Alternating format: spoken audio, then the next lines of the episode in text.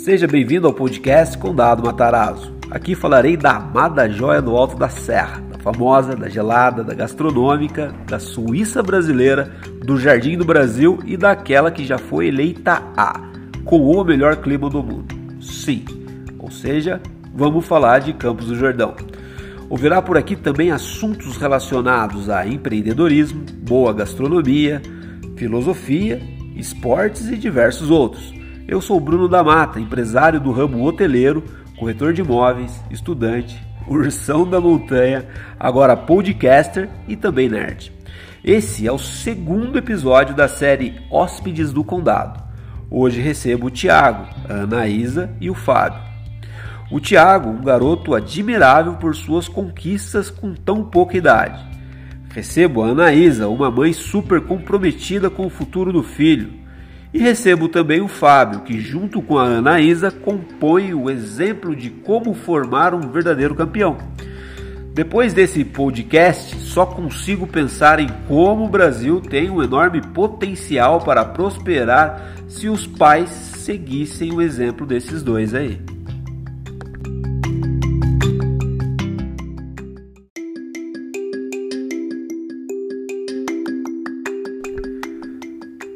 Tiago e o seu time.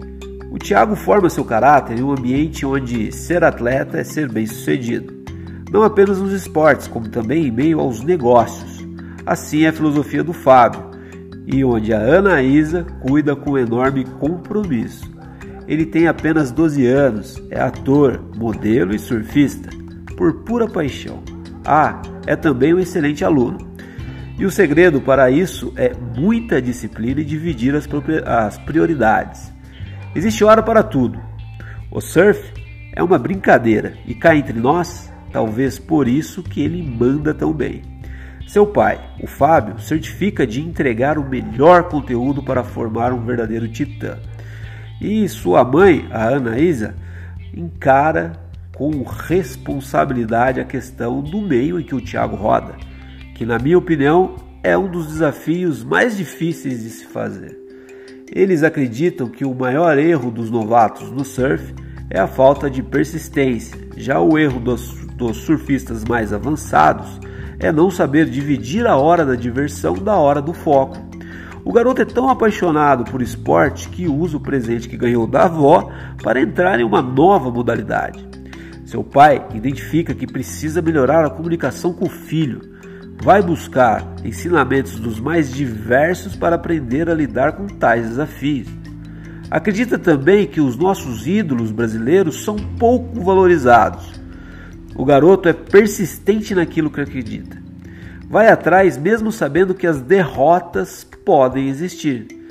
Em meio às ondas difíceis Brasil afora, o Thiago aprimora seu surf em estilo clássico ele também fala um pouco sobre o desafio de interpretar o Bob da Caverna do Dragão. Com tudo isso, ele leva o Medina com seu principal ídolo. Confere aí.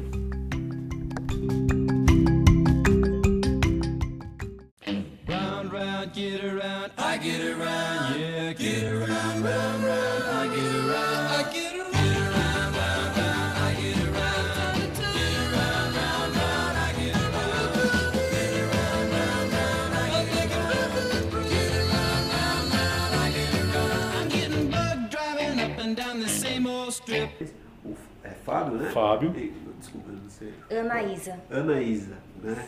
E o Thiago, né? Hoje a gente vai, vai falar com ele um pouco. Ele tem 12 anos, é atleta, surfista, ator e modelo. Ah, e ainda é estudante, né? Afinal tem 12 anos. Faço o meu melhor. E é um bom aluno? claro. pois é, eu conversei um pouco com os pais deles aqui e eles são absurdamente preocupados com o futuro do Thiago. Tanto é que né, o Fábio estava falando pra gente aqui da questão de, de, de, do atleta, né? Todos os grandes, os grandes nomes aí, tanto de política, tanto que de negócio, eles começam como atleta um dia, certo? Fábio? Sim, sim. É, se você pegar aí os grandes advogados, os grandes comerciantes, os grandes empresários, eles foram atletas quando novo. Isso aí tem um estudo, eu até queria lembrar qual foi a universidade nos Estados Unidos que fez esse detalhamento, é, mas eu vou procurar essa informação, que tipo, mais de 90%, 95% das pessoas bem-sucedidas foram atletas quando jovem. Exatamente. Acho que a gente não precisa ir muito longe. Se pegar aqui, você citou um dos, dos, dos, dos grandes nomes que eu admiro no Brasil aí, Abílio Diniz, o próprio dono lá da Ambev, o, o Jorge Paulo Lima, né? O governador da, o ex-governador da Califórnia, o Arnold Schwarzenegger, que também foi ator, né? É, todos eles foram atletas mais novos. Então Sim. faz muito sentido essa questão. Né? É, isso é bacana. O, o, é, o esporte ele em si ele dá, ele dá muitas lições né, para a criança. Entre elas, saber esperar. Essa eu acho uma das mais formidáveis. Porque se o menino é jogador de futebol, ele tem que esperar o momento dele para entrar. Se o menino é surfista, tem que esperar a hora da bateria dele. Então ele sempre está numa fila. Essa, essa espera que eu, que, eu, que eu falo, né, eu acho que é um negócio bem interessante, porque ele não precisa, ele, ele vê que ele tem que fazer a parte dele, ele não tem que ultrapassar ninguém, ele tem que esperar o momento dele. E tem que ter um raciocínio lógico, tem que ter um raciocínio objetivo, ele não pode ficar embaçando, né? Ficar moscando. E esse momento de espera do atleta, por exemplo, no jiu-jitsu ou no judô, o cara vai para o ginásio, ele chega às 7 horas da manhã, e às vezes a luta dele é só às 4 horas da tarde. Essa espera traz muitas lições para ele, né? Ele já vai crescendo sabendo que ele não, não, é, não vai conseguir as coisas de uma hora para outra, que tudo tem um porquê na vida, né? Tudo tem um, um motivo. Não adianta querer ser atropelando, de graça que não, que não leva a nada. Tudo tem seu tempo. Faz sentido. Tem que saber respeitar essa questão, né? faz sentido. Eu virei fã já do seu pai. é isso aí.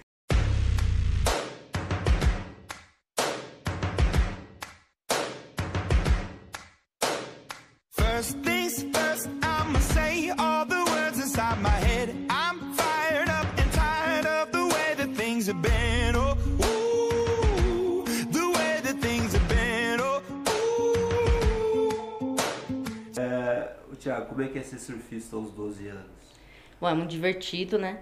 Porque eu conheço novos lugares, é, vários amigos diferentes, até de países diferentes, mas também tem que saber dividir a responsabilidade, né?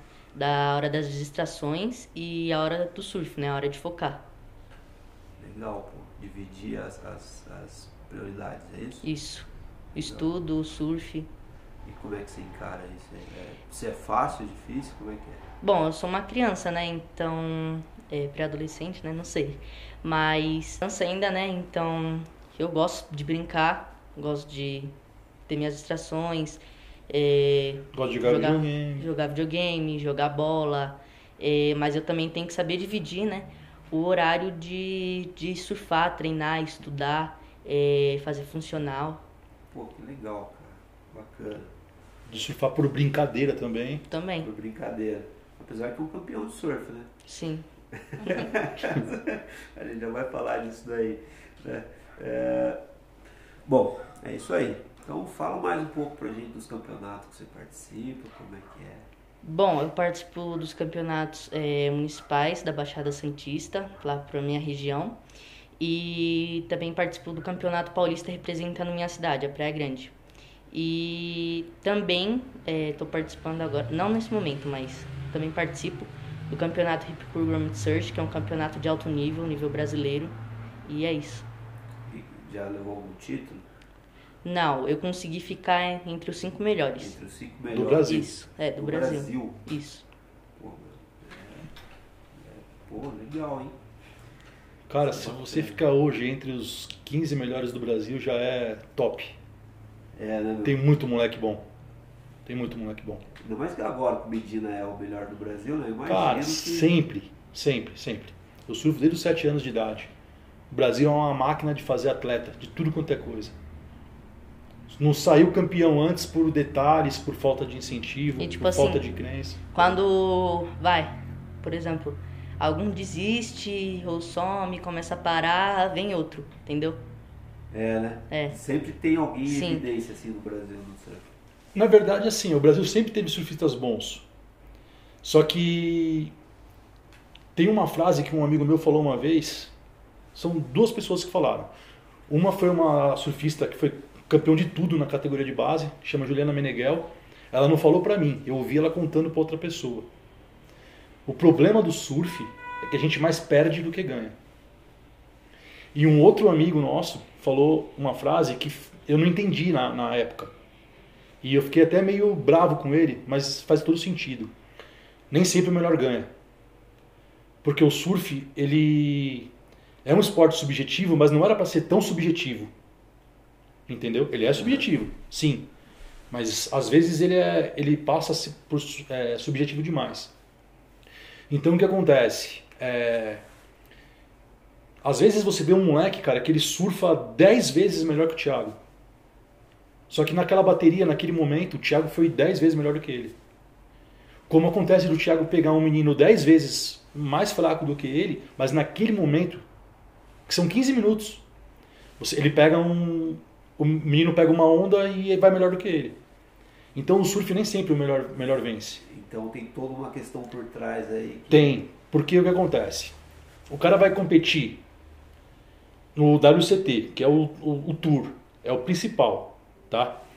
Então abre uma janela, geralmente de nove dias, e os caras vão competir nos melhores dias. Do amador, do profissional, que não é do CT, para baixo, abre uma janela de cinco dias. Se tiver ruim os cinco dias, o, vai- o campeonato vai acontecer no mar ruim. Não é. Já aconteceu dele competir em campeonato paulista com menos de 20 centímetros de onda. Entendi. Entendeu? E ali, como você vai dizer que o, o cara que está acostumado a descer onda de 2 metros, né? a gente fez um trabalho enorme com ele para ele aprender a, a pegar ondas maiores e tal. Aí chega no campeonato não tem onda. Aí o menino que está mais acostumado a pegar aquela valinha, Onda pequena, É. se dá bem naquela se dá bem, ou uma criança que é mais leve, que é menorzinha, se dá bem, porque a onda leva, leva mais, entendeu? Então, o surf, ele é um esporte. Eu acredito que o surf é o esporte mais mágico, não é à toa, entendeu? Uma, é uma pista de skate instável. Porque ela, cada hora está de um jeito. Então, dentro de uma bateria, cada onda é de um jeito. E o surfista tem que pensar o que ele vai fazer naquela hora, naquele momento, naquele segundo, naquela fração de segundo. Então é, é um esporte que trabalha muito raciocínio. Dificilmente você vai ver um surfista que não é inteligente. Lógico, o cara que surfa mesmo, que, que busca uma evolução no surf como esporte, dificilmente você vai encontrar um cara que não é inteligente. E, e no Brasil, o que, que acontece? Como não tinha muito investimento, você não tinha muitos atletas. Hoje você tem mais investimento. Só que os investimentos não vêm das grandes marcas de roupa como era antigamente. Hoje vem de construtora, vem de empresas grandes, entende? Então, é, vamos supor, é mais fácil uma construtora pegar o Thiago e falar assim, ah, não, nós vamos fazer você virar um campeão mundial do que uma marca de roupa. Porque hoje o surf é tão grande que a marca de roupa não precisa mais do surfista. Pensando que em Campo Grande tem surf shop. Campo Grande sem surf shop. Tem. Surf shop tem. Qualquer cidade que tem shopping, tem surf shop. São Paulo, né, que tem maior quantidade de É, surfista São aqui. Paulo não é a cidade praia. do mundo, sem praia, que mais tem surfista. Tá brincando mesmo? É. Não sabia disso não. Tanto é que tem, um- tem um campeonato só fechado para surfista paulistano. Não, o cara do ABC não, só o cara de São Paulo, da cidade de São Paulo. O cara tem que morar na cidade de São Paulo. Tem uma associação, né, de surf. Tem uma associação de surf da Grande São Paulo. Associação na, na cidade de São Na Paulo. cidade de São Paulo. Na verdade, não, a Associação de Surf da Grande São Paulo. É. É, então quem é do ABC também pode, participar- é, pode participar. ABC, Guarulhos e tal. Pô, legal. Bacana. Vocês são de onde? Cara, a gente é de Praia Grande. Praia Grande. É. Eu, eu nasci na Praia Grande. Na, na verdade, a gente nasceu em, eu nasci em Santos porque não tinha hospital na época. Mas minha família já era de Praia Grande faz tempo. Eu era guarda-vida, ela era turista. Tudo isso. Aí a gente se conheceu há 22 22 anos atrás, vai fazer 23. E depois de 10 anos veio essa figurinha aí. É isso aí. É... Tiago, quais são os seus maiores erros? Na verdade, quais são os maiores erros que os novatos cometem no surf? Acho que essa não cabe muito para você. Mas se eu, por exemplo, que nunca surfei na vida, vou surfar, quais são os maiores erros que eu vou identificar ali no caminho? Bom, é que depende da pessoa, né? Mas eu acho que os maiores erros é tipo uma falta de rotina, sabe? Ou às vezes, tipo, vai, um exemplo da falta de rotina. A pessoa vai lá uma vez por mês surfar e quer aprender, entendeu? E não, não, não, não consegue. Aí ela desiste, entendeu? Ah, Mas o que, que acontece? Ela tá indo uma vez por mês. Ela não vai conseguir evoluir rápido desse jeito. Aí vai, por exemplo, uma pessoa que quer aprender a surfar. Fica lá três dias surfando e ainda não conseguiu ficar de pé na prancha. É, e aí ela não consegue, ela desiste, entendeu? Eu acho que esse é o maior erro. A falta de rotina e a falta de persistência. Persistência. Isso. Então tem que ir várias vezes. Eu vou tentar complementar isso fazendo uma analogia com a capoeira. Capoeira é um esporte plástico, né? Uhum. É um, uns dizem que é uma dança, outros dizem que é um jogo, mas vamos tratar como um esporte. É um esporte plástico. Não é qualquer um que consegue fazer aquilo se não treinar muito. Então o surf, ele é dividido por algumas etapas. A primeira é que você tem que aprender a ficar deitado na prancha. Depois você tem que aprender a subir na prancha. Depois você tem que aprender a se divertir de pé na prancha. Então, assim, não adi- é, os caras querem, sabe, eles querem é, atravessar a etapa. Então o cara vai fazer uma aula de surf e aí fica um instrutor empurrando ele, ele fica de pé numa prancha muito grande, que é, que é mais estável, e aí o cara consegue ficar de pé. Só que isso ainda não é o surf. E aí a hora que o cara vai sozinho, sem ninguém empurrar, ele se frustra. Só que o surf, ele é muito mágico, porque a cada conquista sua, você vai sentindo uma gratificação muito grande. Então o cara tem que saber que ele vai sofrer um pouquinho para chegar naquilo. Para ele fazer o que um surfista hoje, surfista de nível baixo, ele precisa de muito trabalho. Então o maior erro que você pode cometer é desistir. Você tem que persistir, porque o surf é um esporte hoje, cara, tem cara de cadeira de roda que surfa. Tem surf adaptado. Tem cara que não tem perna e surfa. Tem surf adaptado. A- A Bethany Hamilton, ela é uma surfista que arrancaram o braço dela, né? O tubarão cortou o braço dela. E ela surfa padrão tour internacional, entendeu? É, o documentário dela é, é lindo. É o documentário e o filme, né? Tem um filme sobre É. ela, que não é nem documentário. Então é assim, o surf é para todos. Só que você tem que entender que são degraus. E você tem que passar por todos. É um de cada vez, É. como se avançar. O dia que você pegar um cara que ele conseguir chegar num mar de um metro de onda, ele atravessar o mar na primeira vez, ele atravessar o mar, pegar uma onda, fazer uma manobra no primeiro dia, pode dar. uma- Esse cara vai acertar a Mega Sena, ele vai conseguir tudo na vida. Porque não tem como, é impossível. É, é como se fosse um milagre. Né? É um milagre, é um milagre. Então o surf é um esporte que demora a evolução. Aham. Então você tem que ter a paciência. Tem que ter Entendeu? Onde a gente mora, a arrebentação é muito longe. A gente fala que é na África a arrebentação. Então tem que remar muito. Aham. Eu acho que é o- um dos primeiros passos assim pro cara falar não é isso que eu quero, porque para ele atravessar a arrebentação demora. Aí que ele vai pegar a onda, né? Então e a gente E sempre ainda tem que voltar depois. é pegou uma onda tem que voltar tudo depois, remar tudo de novo.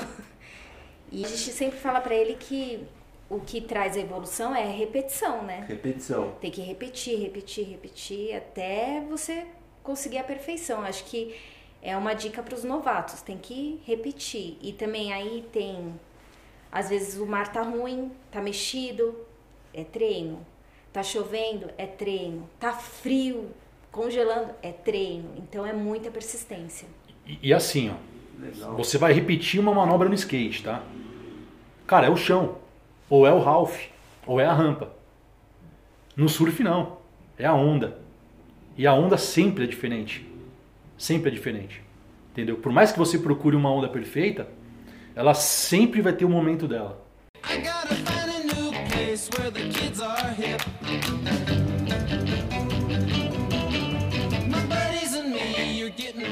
Well known, yeah, the bad guys know us and they leave us alone. I get around.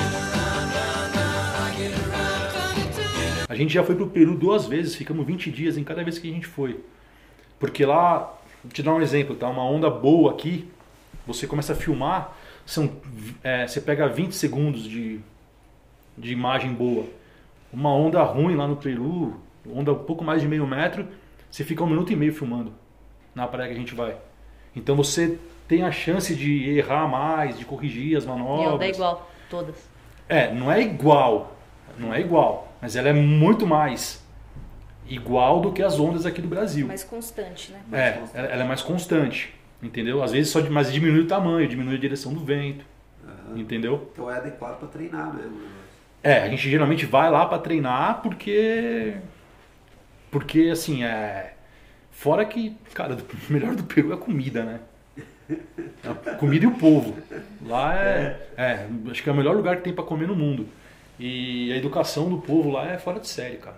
É mesmo? É, é, Eu vou conhecer o Peru, cara. é, não sei se é porque eles têm muito da colonização japonesa também, né?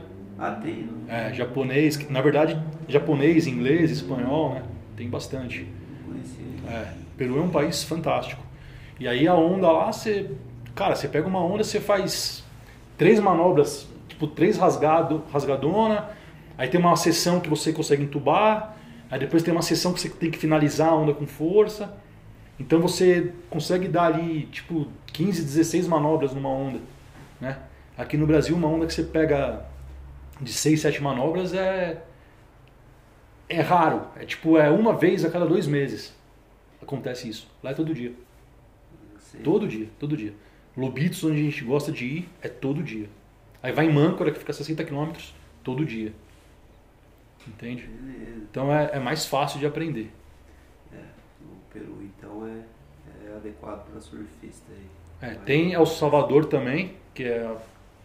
Dizem que é fantástico, a gente ainda não conheceu. Mas é o nosso objetivo agora é ir pra lá. Mas já foram duas vezes pro Peru. Duas vezes. Não, por mim eu moraria lá. Eu Você moraria lá. gosta de ir pro Peru? Muito. Verdade. Eu gosto mais do que ele. Ah, é? Bacana, pô. Second, don't you tell me what you think that I can be. I'm the one at the sail, I'm the master of my sea. Oh, ooh, the master of my sea. Oh, ooh. I was broken from a young age, taking my soaking. Quais são os erros mais comuns, mesmo em nível avançado? Bom, às vezes é aquele negócio que eu falei, né? Não saber dividir o, a hora da distração e a hora do foco, né? De surfar, treinar. E não só no surf, mas qualquer outro esporte. E aí, às vezes, uma pessoa surfa muito bem na infância, vai crescendo, chega na adolescência, acaba focando muito em festa, menina, essas coisas. E aí acaba desistindo. A tendência daqui pra frente, esse, esse lado cada vez mais falar pra você, vem pra esse lado. Sim. Então, comigo foi assim. É, a gente tenta deixar, manter ele focado, né? Tanto é que o Instagram dele mesmo, a gente. Ele quase não mexe. Pra ele mexer no Instagram, ele clica no nome dele lá, no Google, aí aparece o Instagram dele, ele clica e vai vendo os stories, né? Ver as publicações. Ele acho que nem tem o aplicativo baixado no celular, né? O Instagram? É. Eu tenho. Tem agora? É, ele acompanha. Ele acompanha, mas ele não publica A nada. gente filtra tudo. A gente Ah, filtra é tudo. É só pra ver mesmo. Ele, ele- é, ele tem só pra ver no Instagram. E o que acontece? A gente é, tenta trabalhar essa parte nele porque o segredo do sucesso é você não desistir do que você quer. Se você for fazer quatro aulas de violão, você não vai aprender a tocar violão. Mas eu tenho uma certeza que se você fizer quatro aulas de violão, você não vai aprender. Entendeu? Então, assim, você precisa de fazer violão, você vai ter que estudar violão o tempo todo. Você vai querer ser surfista, você vai ter que surfar o tempo todo. Você tem que viver aquilo. Viver, né? E lógico, tem que ter o escape. Tem que ter um, um videogame, tem que ter uma bola, Ah, tem que- tem que ter amigos, né? Tem que ter uma vida, né? É. E o Thiago, ao contrário de eu surfando, por exemplo, eu não gosto de falar com ninguém. Alguém, quando vem falar comigo, eu até peço, ó, por favor, eu não tô aqui pra conversar. Momento. É, Às vezes eu tô, tô surfando com ele assim, eu falo, vou falar de alguma onda assim, ele fala, não, Thiago, agora não, depois tu fala. É, eu, Legal. é, eu no surf eu sou assim, né? Você também já competiu, né? Não, nunca, nunca. Não? Nunca, sou Mas- contra. Mas essa paixão do Thiago pelo surf vem de, vem de algum lugar. Não, vem, vem Tem comigo. É. Se ele não surfasse, não fosse palmeirense, não. Não, se fosse, Não ia ser meu filho. Se fosse Corinthians, não. Não. Ah, se fosse corintiano, ele não estaria aqui, né? Estaria cadê? Na verdade, Também acho. na verdade, assim, o Thiago ele nasceu com essa veia esportiva, né? Desde muito pequenininho. Qualquer esporte, cara. É, ele sempre foi muito elétrico. Então, tinha judô na escola. Ele, não, eu quero fazer judô, eu quero fazer judô. Tudo que ele via, mãe, me coloca numa escolinha de funcional, pequenininho. Me põe numa escolinha de não sei o quê. Aí teve uma época que ele fazia cinco esportes. Ele fazia taekwondo, judô, capoeira, handball, slackline e surf. E o slackline também, ele viu na praia, você me coloca na escolinha? Aí minha mãe deu um dinheiro pra ele de, de Páscoa, ele pagou uma aula. Ele Legal. tinha seis anos, aí ele falou assim, não, eu não vou querer ovo, eu vou pagar a aula de slackline. E aí, e ele já surfava com, com o Fábio, mas não tinha isso de competição. E aí ele começou a acompanhar na internet, né? Um, um amigo nosso, que era criança também na época, e ele me coloca numa escolinha de surf, me coloca pra competir, não sei o quê. Aí quando ele focou no surf, a gente tirou dos outros esportes, pra ele. Porque Porque eu não tinha mais tempo. É, não, eu não tinha mais vida, né? Porque era todo o dia inteiro levando ele pra fazer alguma coisa. Eu saía da escola de manhã, ia almoçar, aí era de terça e quinta, né? Que eu ia pro taekwondo, à noite tinha o handball. É. Aí alguns dias não dava pra surfar, e aí quando eu comecei a focar eu saí do taekwondo. Aí depois eu saí do handball. Aí É, depois foi a judô também, capoeira. é. Não, Depois o o próprio cara do Slackline falou, né? Meu, foca no surf. Não, não precisa vir aqui não. Vem aqui e tal, brinca, mas não precisa. Porque o teu negócio é surf, você nasceu pra isso. E o que, que acontece? É, o surf é um esporte plástico, já falei isso. É um esporte lindo. E aí você vê os caras rodando, dando aéreo, voando tal, né? E você vê muita criança com 13, 14 anos fazendo isso. E eu vi uma. Eu fiz um curso, na verdade, com um cara que ele deu aula pro técnico da Austrália. Esse cara chama Marcos Vinícius. O técnico do surf da Austrália.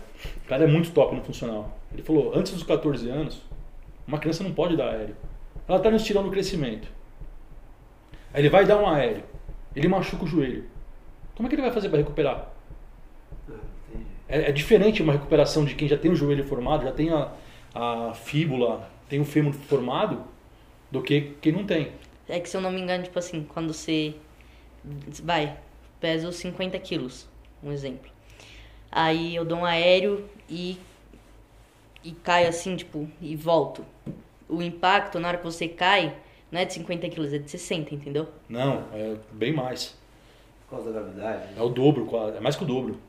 Legal, pô. Então é uma força. E assim, na verdade você vê um monte, você se impressiona, ver aquele moleque fazendo aquela manobra, mas você já sabe que ele está condenado a ser um ex-atleta. Então a gente não, não busca acelerar processo.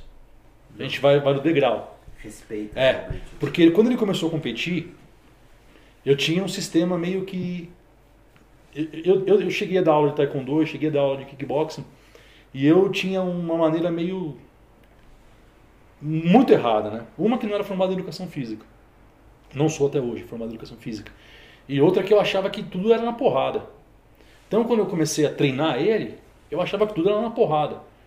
Tá com medo? Não, vai! Sabe, eu brigava. Tem que fazer, tem que buscar, tem que não sei o quê. Até um momento que um amigo meu me chamou a atenção e falou assim, cara, você reparou que ele é uma criança? Por que que você não busca estudar esse universo? Para você melhorar a comunicação com o teu filho. Pô, que legal.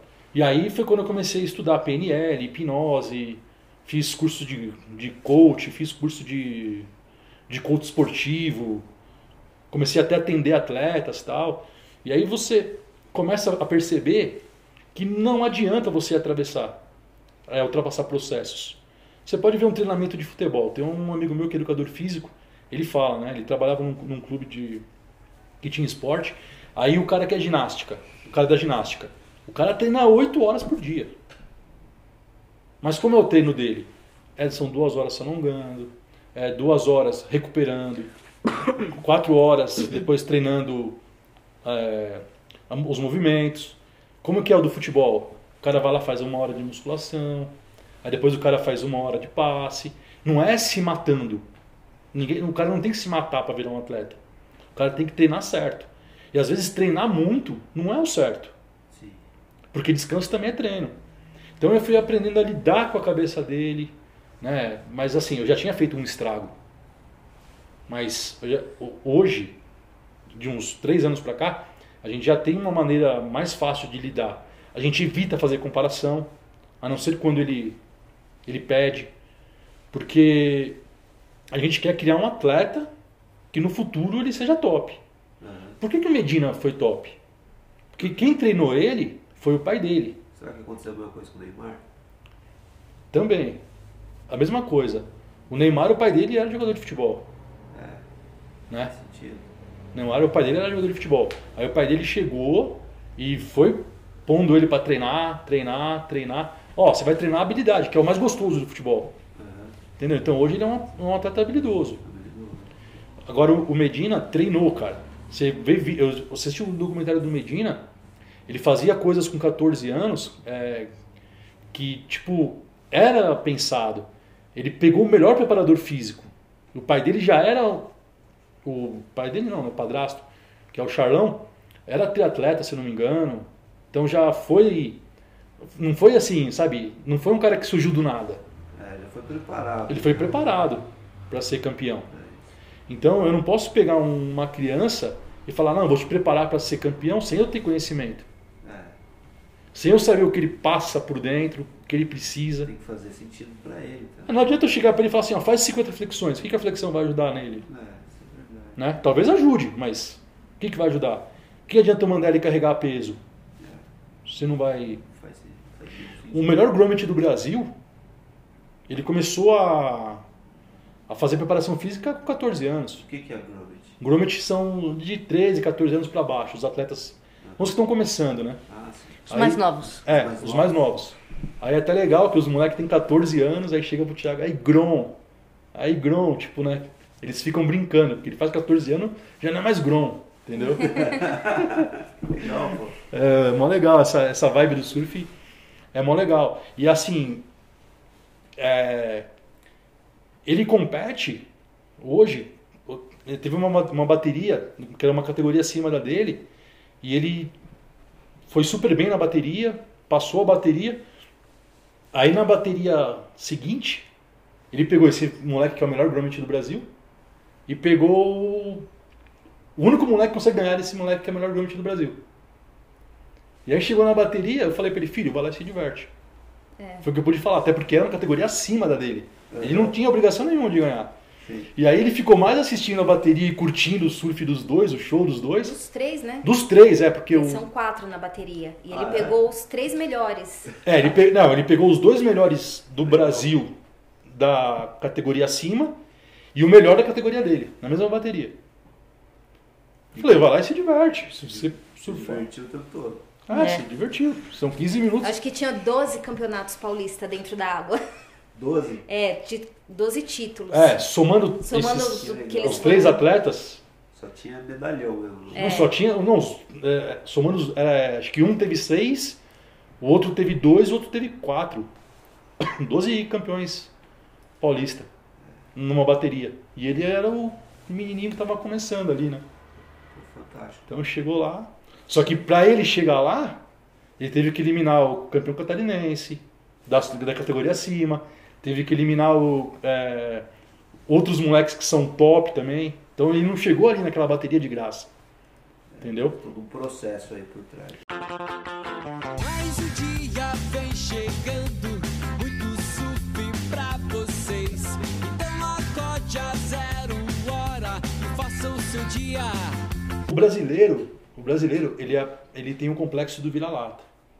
Né? Ele acha que ele nunca vai ser bom. Eu estava até assistindo ontem o documentário do Pelé. E falou, falou-se muito no começo do documentário sobre isso. E, e esse pessoal, e, e o brasileiro, ele não acredita que ele pode chegar longe. Então, quando vem pessoas como Pelé, como Gabriel Medina, que foram os caras que abriram a porta do Brasil. O próprio Matarazzo, mesmo, você pega a história dele, você vê americano, o Conde, né, o que veio lá da Itália e construiu todo o império aqui, que leva o nome da pousada pousada Matarazzo, que é da família do, é do bisneto do Conde, né. É, eu alugo deles, tem um contrato de longo, contrato de longo prazo, etc e tal. E você pega um sujeito que foi considerado o mais rico da Itália, do Brasil, da América Latina, né? Você pega americano, vem estudar como que eram as fábricas dele, dele aqui e volta satisfeito para a América, dizendo que aprenderam muita coisa com ele aqui. Sim. Então, é, e, e a gente tem pouco conhecimento dessas coisas, porque justamente cai nessa questão que você falou do complexo de vira-lata. Sim, o A brasileiro gente não não, valoriza os nossos. a gente não valoriza o que a gente tem aqui. É. E a gente, se a gente for ver, a gente é o país mais top. Pois Eu até falo na culinária, o Brasil melhora tudo. É, Se você pegar a culinária do Brasil melhora tudo, cara. faz sentido. Com pouca coisa que tem. Porque a nossa farinha de trigo é a pior, É. porque a boa é importada. Então você vai comprar uma farinha boa aqui, você vai comprar uma farinha importada que é brasileira, mandada para lá, pegar uma farinha 00, por exemplo, você vai encontrar em empório. No mercado você não acha. Entendeu? Então você tem que trabalhar tudo com. Então, assim, o país é top. Aqui tudo é top. Só esqueceram de avisar pra gente. A gente tá no melhor país do mundo. É. Só que a gente não sabe. É, é uma questão de, de que você falou, é uma questão de cultura completa de vira-lata. né? Sim. Então quando o Medina ele abriu a porta, pô, fui campeão do mundo. Cara, passou um tempo. O Adriano de Souza. É. Passou um tempo. Ele de novo. Passou um tempo. Ítalo Ferreira. É só brasileiro, né? Só brasileiro. Hoje Pode. tem acho que 12 ou 13 brasileiros no- entre os 32 melhores do mundo. Muita gente. Pô, fantástico. E um é da nossa cidade. É, e um é da Praia lá de Grande. É, o Alex Ribeiro. Alex E aí você Ribeiro. fala, ah, ele tá entre os 32 mil, mas o que o cara. É, até semana passada, ele tava sem patrocínio nenhum pra ir pra Austrália. Ele vai, acho que amanhã, pra competir o, a perna australiana, né? O Mundial. E ele não tinha patrocínio nenhum. Então você fala, ah, o cara tá entre os 32, só é, tá. Se ele ficar em 32 o que que ele não, não faz pra estar ali entre os 32? Ele já é um campeão de estar ali. É uma batalha, né? Meu? E é assim, ó, se você não é o campeão, você não é ninguém. Pro brasileiro. Você pode ver lá, o Palmeiras ganhou a Libertadores. O próprio palmeirense, cara, tá esculachando o time porque o time foi mão do brasileiro. Só que ele teve que abrir mão do brasileiro para ir bem na Libertadores. Aí você pega. O, o brasileiro não valoriza o segundo, o terceiro, o quarto colocado. Eu tava num curso uma vez e aí tava o Sanderley Parrella. Sanderley Parella, Parrella. O cara ficou em quarto numa Olimpíada, cara, nos 400 metros. Aí o pessoal falou: Ó, tem um rapaz aqui que já participou das Olimpíadas. Eu, participou não? O cara foi finalista olímpico. Não só não participou, não, ele foi finalista olímpico. Né? São oito que vão pra final. Aham. Então é assim: o, o- o brasileiro, cara, ah, se o cara não for o melhor do mundo, ele não é ninguém. Não, mas que que é isso? Não, E, não, e é um absurdo. É um absurdo. Você pegar aí grandes. O próprio Rubinho Barrichello, cara, o cara foi top. E esculachado por ter sido vice sempre. Pois é, e agora- é. É, são, e, e vira piada. É. E vira piada. Então, acho que essa cultura do brasileiro de não saber esperar, de não saber. De não saber valorizar o que tem aqui, cara. A nossa música é sensacional, a nossa comida é sensacional, sabe? A nossa miscigenação é top, é fora de série. É, o legal é a gente não ser tudo igualzinho, sabe? É, todo mundo aqui é diferente, cara. E todo mundo aqui é igual. A gente consegue conviver com mais harmonia do que muitos países aí. E o pessoal só esculacha o Brasil. Então, é, a gente tem que aprender a valorizar o segundo, o terceiro, o quarto, o quinto, o sexto, o sétimo, o cara que tá lá. Entendeu? Tem todo investimento de grana e de esforço, né? Por trás disso. Que Sim. é- Esse cara, da, esse cara da Praia Grande, uma vez eu vi um atleta de 12 anos falar assim: Ah, mas ele foi lá pro CT só pra passar vergonha. Cara, Não, que isso. vai chegar lá, meu. Vai chegar lá. É. Vai chegar num QS, que é a segunda, que é a divisão de acesso. É quase impossível. Sabe? É, são. Cara, eu não sei quantos surfistas tem no mundo que compete, mas é muita gente, cara. Ele já é assim, já é um grande campeão de estar lá entre os. Você imagina você ser o melhor da tua rua. Aí você imagina você ser o melhor do teu bairro. Pois é. Aí você é o melhor da tua cidade. Aí você imagina você estar entre os os 10 melhores. Você está entre os 100 melhores do mundo, cara. É muito alto nível, cara. Você imagina se a tua pousada estiver entre as mil melhores do Pô, mundo. fantástico. Eu só preciso vender 22 apartamentos por dia. Aí, Não, ó, é, é, eu acho que é isso, cara. O brasileiro tem muito esse negócio. Ou é preto ou é branco. Eu acho que na maioria das vezes as coisas rodam numa massa cinzenta, né? Nem preto nem branco, né? Eu acho que é isso. Ou, ou você é bom, você é o primeiro, ou você não é. Não, não é assim, cara. Tem todo um trabalho por trás, tem todo um esforço, né? um sim. investimento, e toda uma experiência, né? Esses, né? A gente começa agora com esse pod, o podcast já tem alguns episódios gravados, foi gravado através de celular, etc. E tal. Agora a gente está no gravador, muito provavelmente mais para frente vai ter um, mi- um microfone acompanhando esse gravador. E, e, assim, não precisa ter o top para começar, o negócio é começar. E vai se virando lá, na frente a gente vai. Ó, Vai evoluindo, né? foi até interessante o que você falou agora, porque é o seguinte. Eu ouço muita gente reclamando, ah, mas eu minha prancha é ruim. As quilhas da minha. Cara, na minha época, meu pai conseguiu comprar uma. Meu pai não, minha mãe comprou uma prancha pra mim. E eu emprestava essa prancha para três, quatro amigos. E aí era uma prancha para três, quatro pessoas. Aí minha prancha quebrava, aí um outro amigo emprestava a prancha. Sabe? Hoje o meu filho tem. Ele ganha, ganha. Ele ganha? Três pranchas por ano, ele não paga um real. Fantástico. A Barquita Surfboards vai lá e dá três pranchas para ele por ano. Que legal. E prancha top. E aí tem cara que o pai se mata para pagar 1.600 reais numa prancha. E o cara, ah, essa prancha não funciona. Ah, essa prancha não é boa. Ah, essa prancha é assim, assado. Ah, mas o cara falou pra mim que aquela quilha era melhor. Cara, não tem essa. Quando você chegar num nível top, que você consegue fazer todas as manobras, que você é o cara do surf, aí talvez um milímetro faça uma diferença, sabe?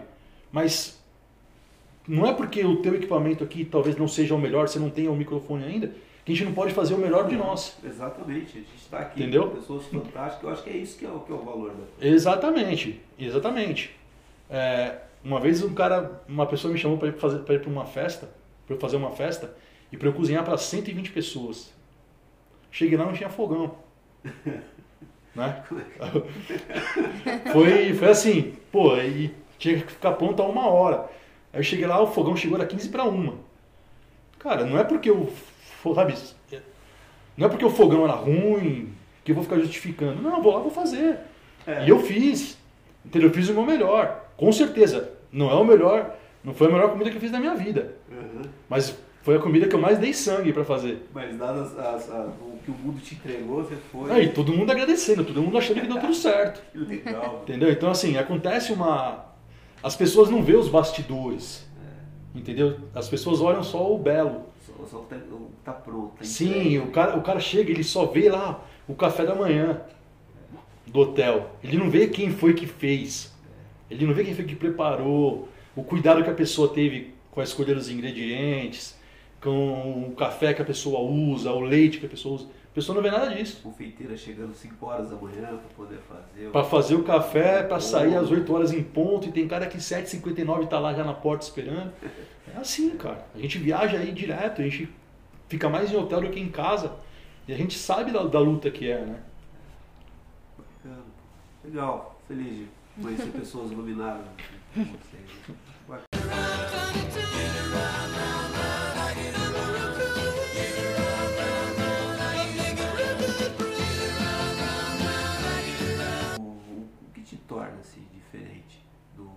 das pessoas que, que praticam? É, é complicada essa comparação, né? Uma vez que, que é um garoto, você está começando, e, e, assim, eu, eu acho que eu tô, né? Seus pais deixaram bem claro aqui que você faz o negócio porque você gosta, não é porque é imposição, nada disso, né? Então, onde eu quero chegar com isso? É, é complicado chegar e falar para você, fala dos seus pares, por que você acha que você se identifica melhor assim no surf? Acho que isso é, talvez, se- acho que minha, minha pergunta não é bem colocada. Talvez um atleta de alto nível que leva isso como profissão de fato, talvez seja Na verdade, assim, não é o que torna diferente. É o que torna igual. torna igual. É, porque o surf, você não pode olhar ele.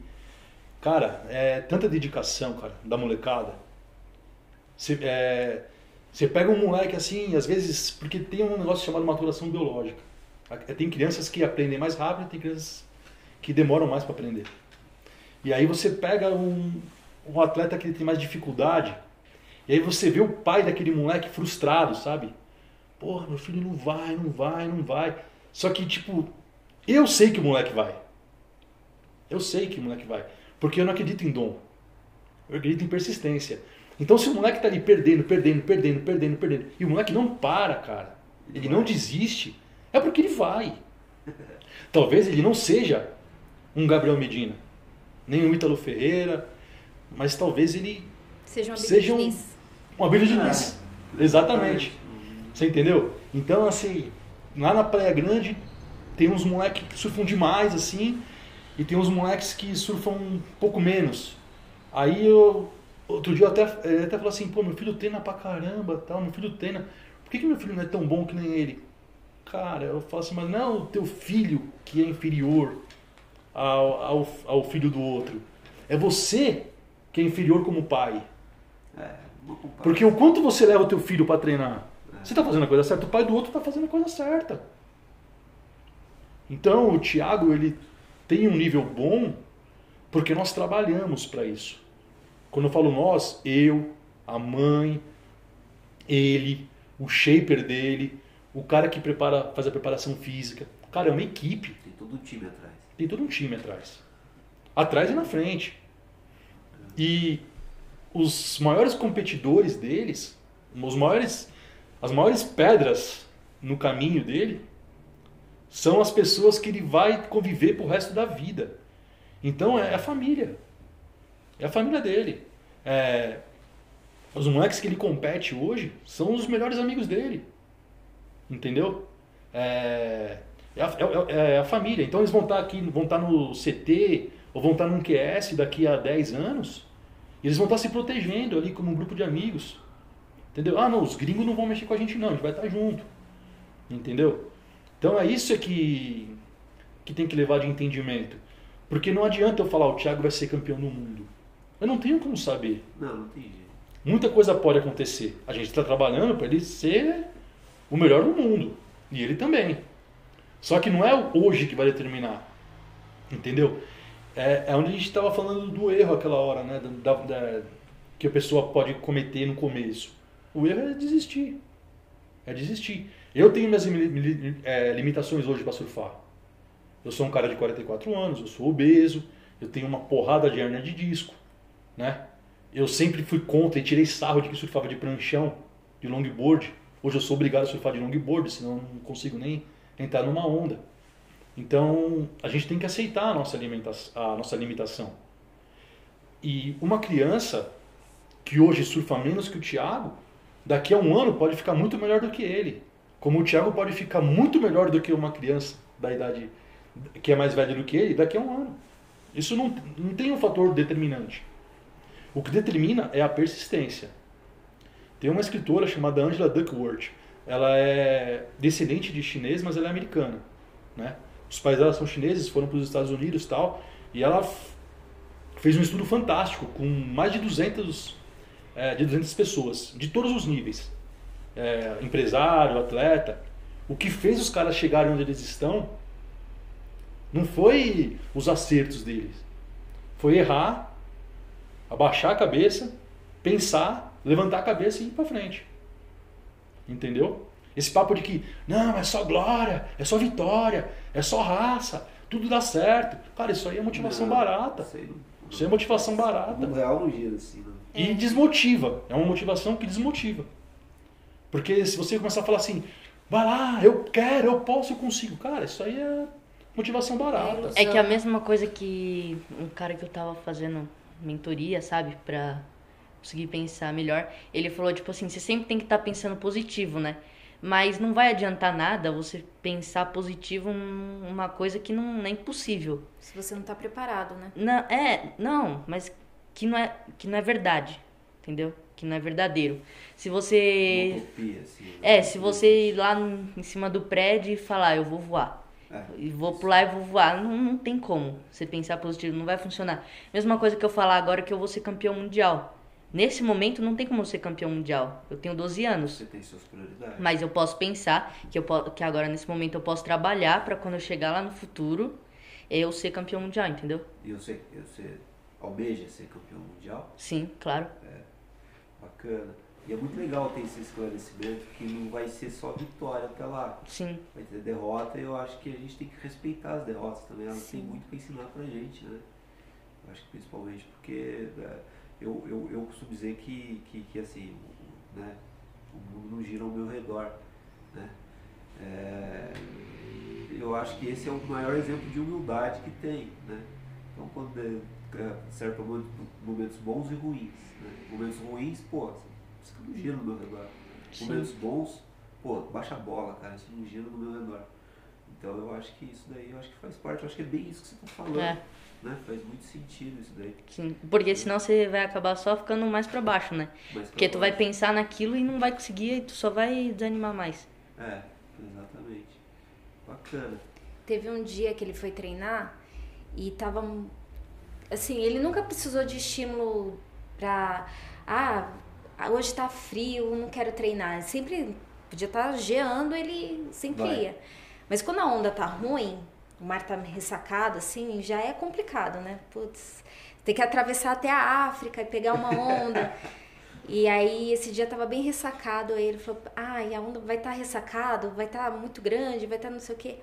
Falei, vai, mas hoje é o dia que vai fazer diferença na sua vida. É hoje que você vai lá e vai mudar, porque você vai enfrentar, é o seu dia de superação. Só de entrar você já vai se superar. Aí foi um dia que ele foi um dos melhores treinos dele. Que ele foi, o técnico deu um- uma nota boa pra ele, falou: "Nossa, o Thiago hoje Foi até o dia que eu acho que o Alex Ribeiro tava, tava... Foi lá no Forte isso, não foi? foi, É, tava o Alex Ribeiro. Sim, que eu fiz um set. foi, fez um set. Aí o Thiago quebrou, que não sei o quê. Talking to the masses, writing my poems for the few that look at me, shook me, feeling me, singing from heartache, from the pain, taking my message from the veins, speaking my lesson from the brain, seeing the beauty through the. Porque a criança, cara, ela é assim. A gente, na pandemia, a gente surfava numa praia que ela era liberada. Na verdade, assim, não é que a praia era liberada. São Vicente estava liberado o surf. Só que essa praia, ela é de difícil acesso. Então a gente não podia surfar na Praia Grande, a gente ia para São Vicente.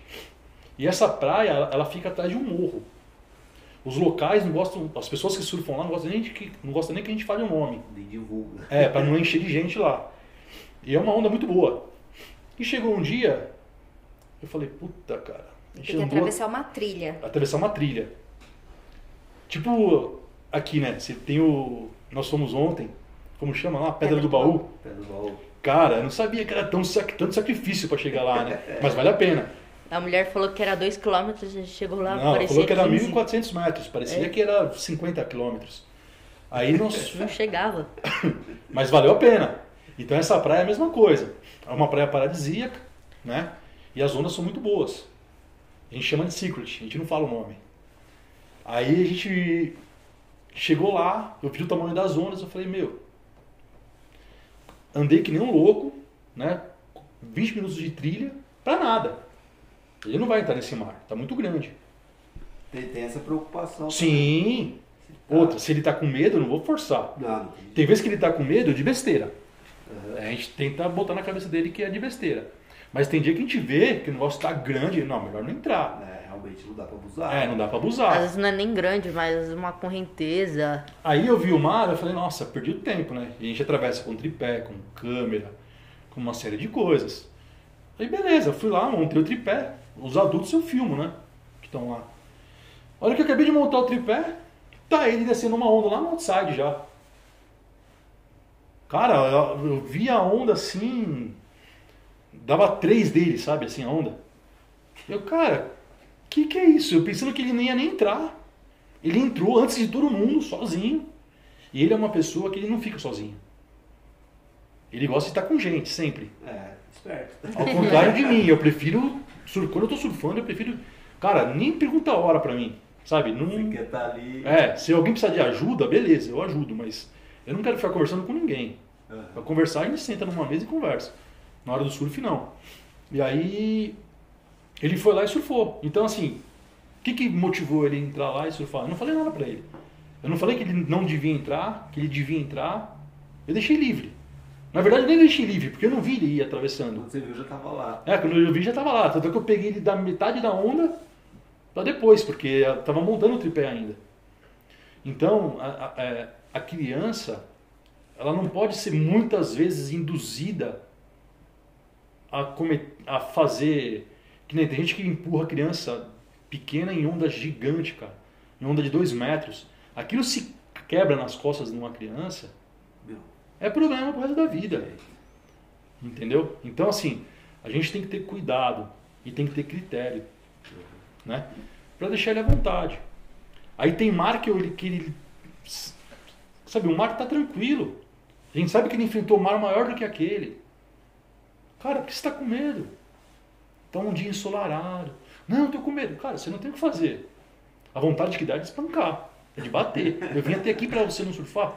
Dá vontade, mas a gente tem que ficar quieto. tem, tem que respeitar o Tem que respeitar o momento, entendeu? Então a gente fez um trabalho com a cabecinha dele para ele ver que as ondas maiores não são tão problemáticas assim. Igual Maresias, a gente vai ia, o ano passado a gente foi muito para Maresias. Aí quando o mar tava grande demais, ele queria ir para Paúba. Cara, quantas pessoas se machucaram em Maresias? Um exemplo, 10. Em Paúba, mil. Se sente confiante em Paúba. É questão dele, assim. Aí você vai entender, né? Aí Maresias, não, aqui não, porque não sei o que e tal. Aí ele vai pra Paúba, pega tubo, de boa tal. Aí nós fomos trabalhando na cabeça dele, para que chegasse em Maresias, que, que lá em Maresias tem uma, uma onda lá, num determinado lugar, que é onda muito fácil, uma onda muito boa, sabe? De manobra e tal. E aí, toda vez que o mar tinha um metro mais ou menos, a gente surfava ali. Quando o mar subia, a gente ia pro canto esquerdo olhando de frente para a praia, para o canto esquerdo, que é menor. Só que o que acontece? Quanto maior, se você for mais para o meio, para a direita, que é maior a onda, ela é menos perigosa do que a onda lá do canto, que é menor. Que ela é, ela é menor, mas ela é mais rasa, é, ela fecha mais, você tem menos chance de Mais difícil. ela, ela é mais difícil porque ela é muito rápida. E outra coisa, ali no canto não tem campeonato. O campeonato tem onde, onde a onda tá boa. Então hoje, quando a gente vai para um lugar surfar, e, é, treinar, o se- esse treino é aonde tem um campeonato. Se o campeonato é na Praia do Tombo, no Guarujá, é no meio da praia, vamos surfar no meio da praia. Mas tá melhor no canto, então vamos pro canto. Mas o foco é surfar um pouco ali no meio da praia, que é onde tem um campeonato. Entendeu? Então, o surf tem muito disso. Às vezes o cara chega e sai uma semana antes para treinar em Itamambuca. Aí o cara fica uma semana quebrando, cara, surfando muito, com mar de um metro. A hora que chama a bateria do cara, não tem onda. E aí? O que adiantou esses sete dias treinando que nem louco? Entendeu? Então, assim, o surf tem muito disso. Ele é muito inconstante, ele é muito É cheio de detalhes. cheio de detalhes, invariável. Fórmula pronta. Não, não tem fórmula, não tem fórmula.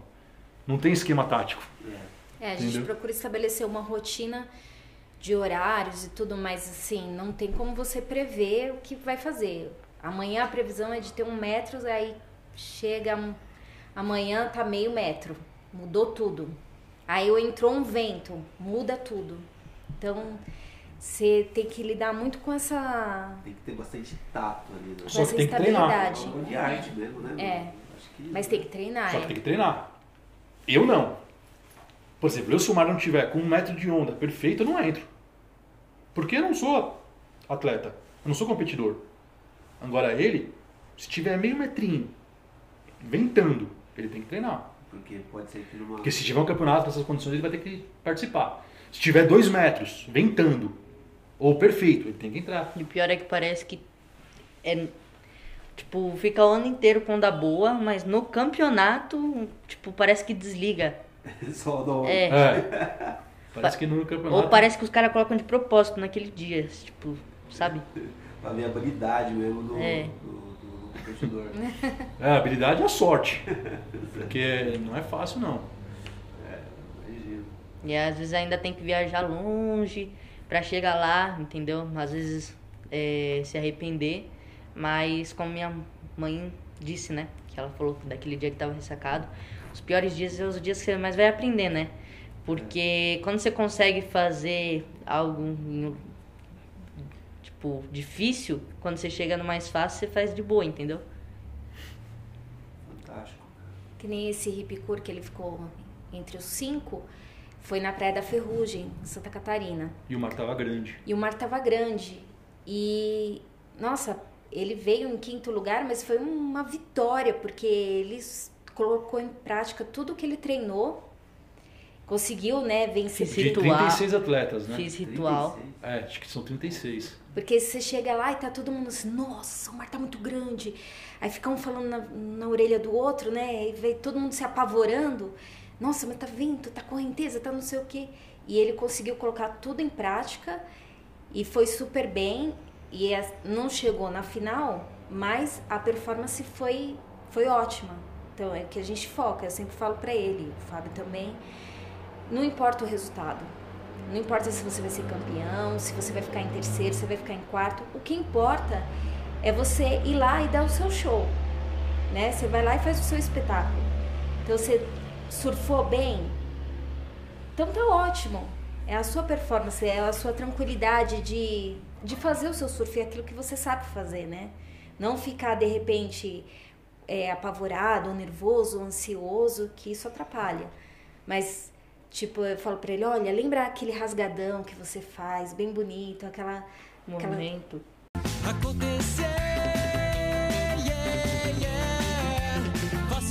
Dia acontecer.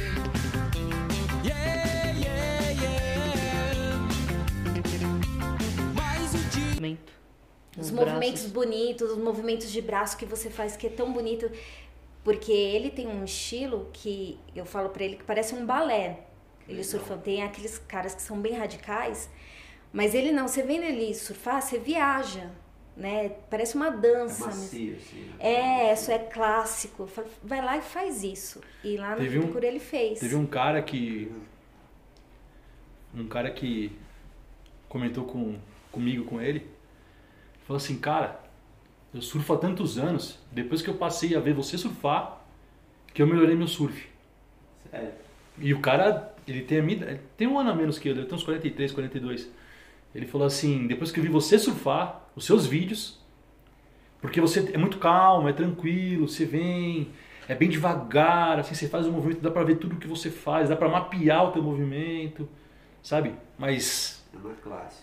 é, é- é- ele tem um surf bem clássico, entendeu? É Você um fala assim, ele tá surfando, tá competindo ou tá orando, né? Tá- parece que É. uma oração, uma coisa, uma conexão, Meditando, assim, é, lá. meditando. É uma coisa que a gente fala no esporte e, e às, às vezes uns chamam de rapport, é, é assim, é, um- é é um rapport? flow. Rapport é tipo assim, eu tô conversando com a tua mãe e a gente até esquece que o tempo existe. Sabe? Assim, a gente tá em sintonia. E é igual, é que nem o flow, né? É, o- é o- é o que o Ayrton Senna vivia em Mônaco, por exemplo. Né? Cara, ele vivia em qualquer lugar, né? Fazia parte do carro, a pista, era, parece que desligou, era tudo uma coisa só, assim. Eles é, encontram um ápice, assim, de Eu tive um cara, excelência. eu tive um cara que trabalhou comigo e ele já era tricampeão do mundo já. E ele tava sentado, ele sentou num, numa lanchonete, aí ele pediu um lanche e tal, e disse que ele começou a reparar que o cara comia o lanche assim de um jeito diferente. Que o cara tava comendo lanche, sabe assim, focado. Focado demais assim, né? Aí ele começou a reparar, reparar, ele viu, pô, é o Ayrton Senna. É o Ayrton Senna. Será que ele tirou uma foto comigo? Ele pensou, né? Meu, posso tirar uma foto com. Ele foi lá falar com o Ayrton Senna. Posso tirar uma foto? Ele. Opa! Parece que ele saiu do transe. Sabe? Tipo assim, até pra comer o cara era focado. Aí foi tirar uma foto com ele 100% focado. Aí legal, ele tirou uma foto com o Ayrton Senna dentro de um, de um fast food, né? E tipo assim, ele, o, cara, o cara ficou louco e ninguém reconhecia ele, tava com o bonezinho abaixado, meio escondido ali, né? Então assim, é, é o que eu falo pra ele, tudo que você vai fazer na vida, você tem que estar 100% presente. Ah, eu vou jogar bola? 100% presente ali. Esquece o surf, esquece conta, esquece tudo. Esse Esquece é o- tudo. É o momento aqui É. agora e... É, o que você, a gente tá aqui no podcast. A gente está conversando aqui. Esquece o quarto do hotel, esquece os pets do hotel, esquece Não, tudo que tem no hotel. tudo. Esquece tudo, a gente está aqui. É nós quatro, é um flow um aqui. É um, é um momento. Então quando ele vai competir, é o que a gente fala pra ele. Chega lá e se diverte. Faz tua parte. Curte. Os americanos falam pros filhos, né? Have fun. Tipo assim, vai lá e se diverte. É, não, não tem cobrança. Entende? É, e essa cultura do brasileiro, tipo, eu às vezes converso com muito pai de atleta. E os caras falam, não, pô, meu filho parece um retardado. Não, aqui- Na hora da competição ele. É, tipo assim, meu filho não chuta pro gol. Cara, é assim, é tanta coisa fisiológica que acontece naquele momento pro cara não chutar pro gol. Né? Às vezes um jogador de futebol não perde aquele gol feito à toa. Não é porque ele quer perder aquele gol, não é porque ele é ruim. É porque, cara, tá acontecendo algo com ele naquele momento que ele não consegue pensar. É, é é- é muito rápido. É a visão dele, né? Você É a não visão tá ali dele. no lugar dele que ele não tá vendo. Você É. tá vendo de fora é mais fácil, né? Saber o que tem que fazer. É verdade, faz total sentido. É, é bem instruído. E assim, você pega um atleta de alto rendimento, você pega qualquer atleta aí de futebol ruim, cara que toda a torcida odeia, e joga a bola pro cara e vê se você pega na bola. Meu, Você não pega. é, Tipo, o cara da terceira divisão do campeonato do Mato Grosso ali. Vai jogar com o cara. Você não pega na bola, cara. O atleta de alto rendimento é outra coisa. Aí você pega a molecada na idade dele que está começando a surfar, ou que já surfa há 3, 4 anos, mas não treina como ele treina. Não vai surfar como ele surfa. não vai, não, Não vai, não tem jeito, cara. Não tem jeito.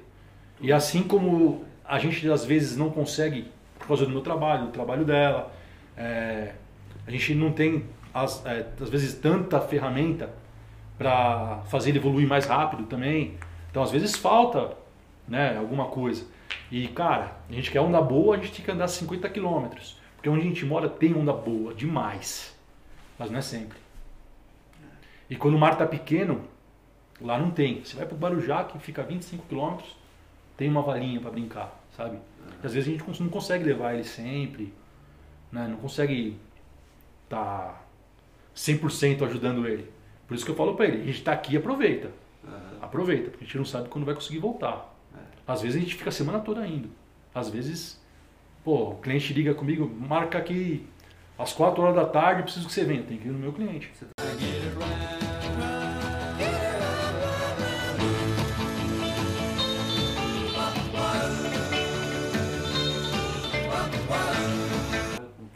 Eu sou representante comercial no ramo de imóveis para residência. Pra residência. Só vendo para loja.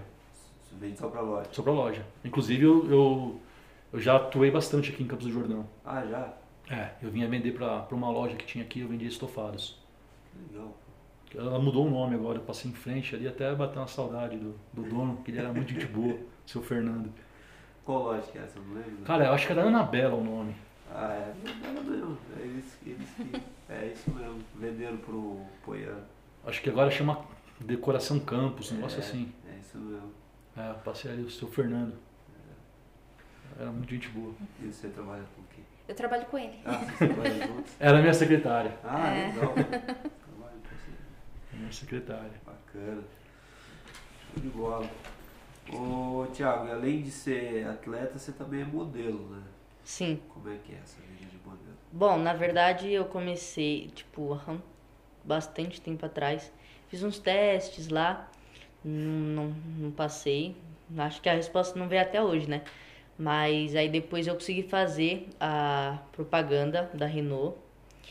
E eles me acharam pelo Instagram, né? E aí com isso eu fui me acostumando, pegando mais experiência, gostando. E aí começaram, aí meus pais me agenciaram, começaram a vir testes e aí a gente minha rotina é estudo, surf e o treino funcional, né? E inglês. É muita coisa. E aí quando tipo vai, vai ter algum teste, a gente muda um pouquinho da rotina, né?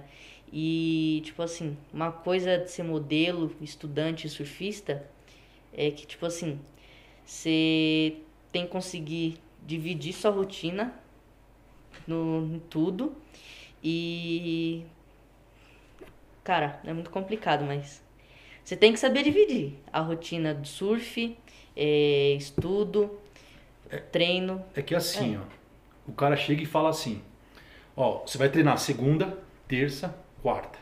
Aí na quinta-feira não vai ter onda. Então você vai fazer só atividade física, fora da água. Na sexta você vai surfar e no sábado você vai surfar. Aí liga uma mulher e fala assim, você passou no teste para ser o Bob da Caverna do Dragão, você tem que estar na Argentina amanhã. Que legal. É, é, é assim, cara. Aí, tipo, onde ele tava esses dias que pediram um vídeo pra ele?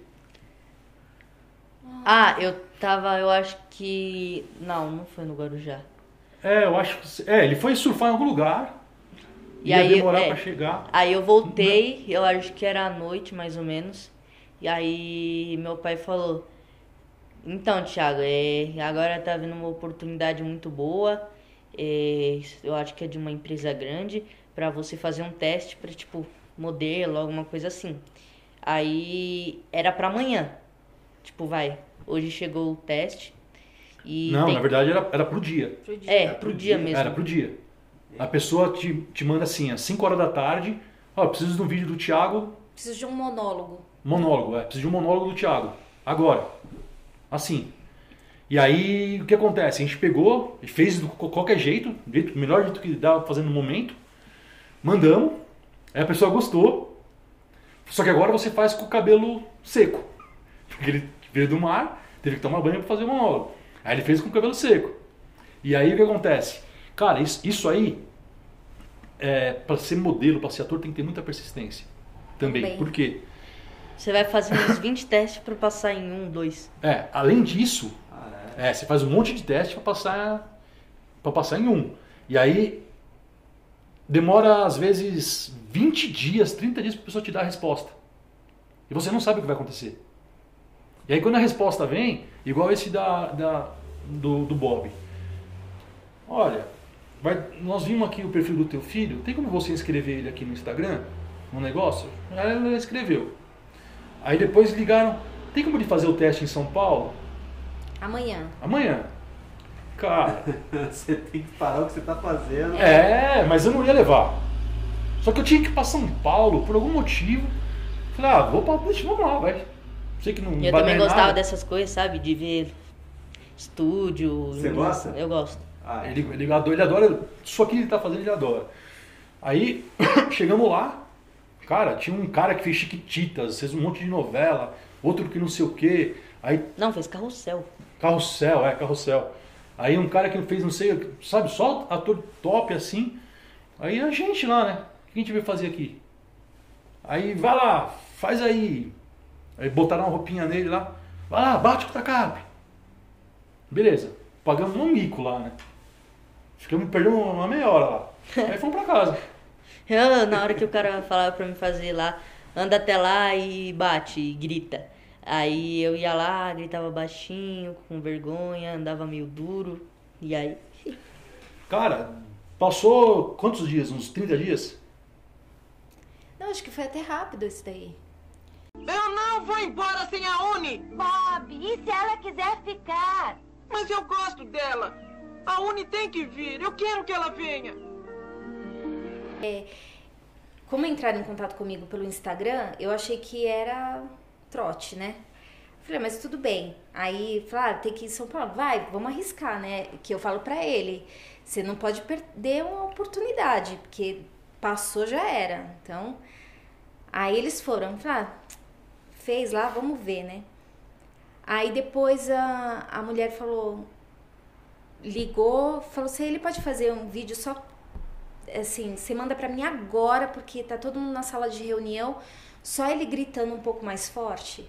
Eu falei, vamos lá, Thiago, agora. Só que antes disso também teve vários outros testes, né?